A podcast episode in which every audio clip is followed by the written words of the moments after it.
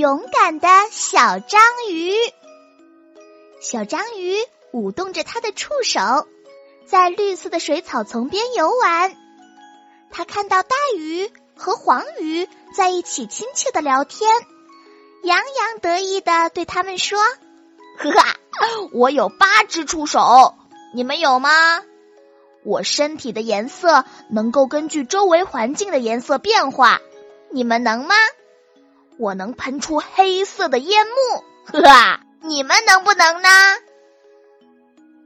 可是带鱼和黄鱼不理睬小章鱼，继续交谈着。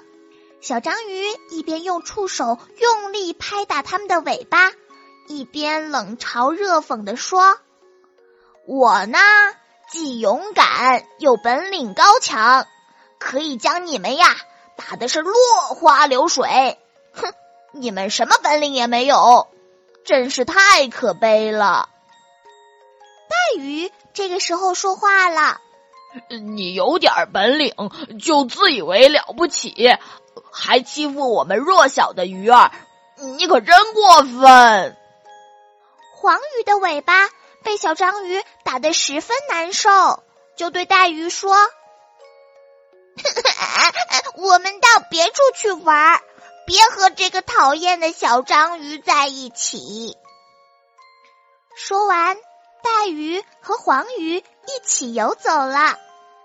水草丛边剩下了孤零零的小章鱼。小章鱼自言自语的说：“你们不理我，讨厌我，呵呵，我知道是因为嫉妒我本领高强。今天呢？”我只是吓唬吓唬你们，哼！下一次我一定要好好的教训你们，让你们知道我的厉害。海龟先生游了过来，对小章鱼说：“刚才我都看到了，小章鱼啊，是你不对，你应该向带鱼和黄鱼认错。你有本领。”也不能自以为了不起呀，更不应该欺负弱小的鱼儿。你想让大家敬佩你、尊敬你，就应该把勇敢和本领用在应该用的地方啊！小章鱼听了海龟先生的话，觉得很有道理。它游啊游啊，一路上寻找大鱼和黄鱼。准备向他们认错。嘿，他发现大鱼和黄鱼正在红色的珊瑚礁边愉快的游玩呢。不好！他突然发现凶恶的鲨鱼张着血盆大口向他们猛冲了过去。这个时候想逃跑已经来不及了。幸好小章鱼及时赶到，见情况十分危急，就急忙的冲向鲨鱼。噗的一声。从小章鱼的体内喷射出了一团黑色的烟幕。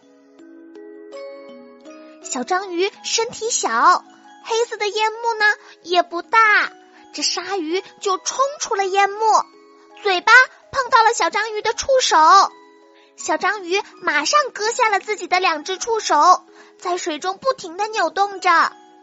这鲨鱼呢就把攻击目标对准了两只割下的触手。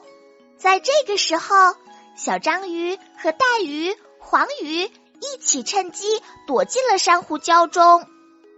这鲨鱼呢，就找不到它们了，就游到别的地方去了。大鱼对小章鱼说：“小章鱼，你敢和凶残的鲨鱼斗争，真的是太了不起了！谢谢你救了我们。”黄鱼。也对小章鱼说：“小章鱼，你很勇敢，又很有本领，我十分敬佩你。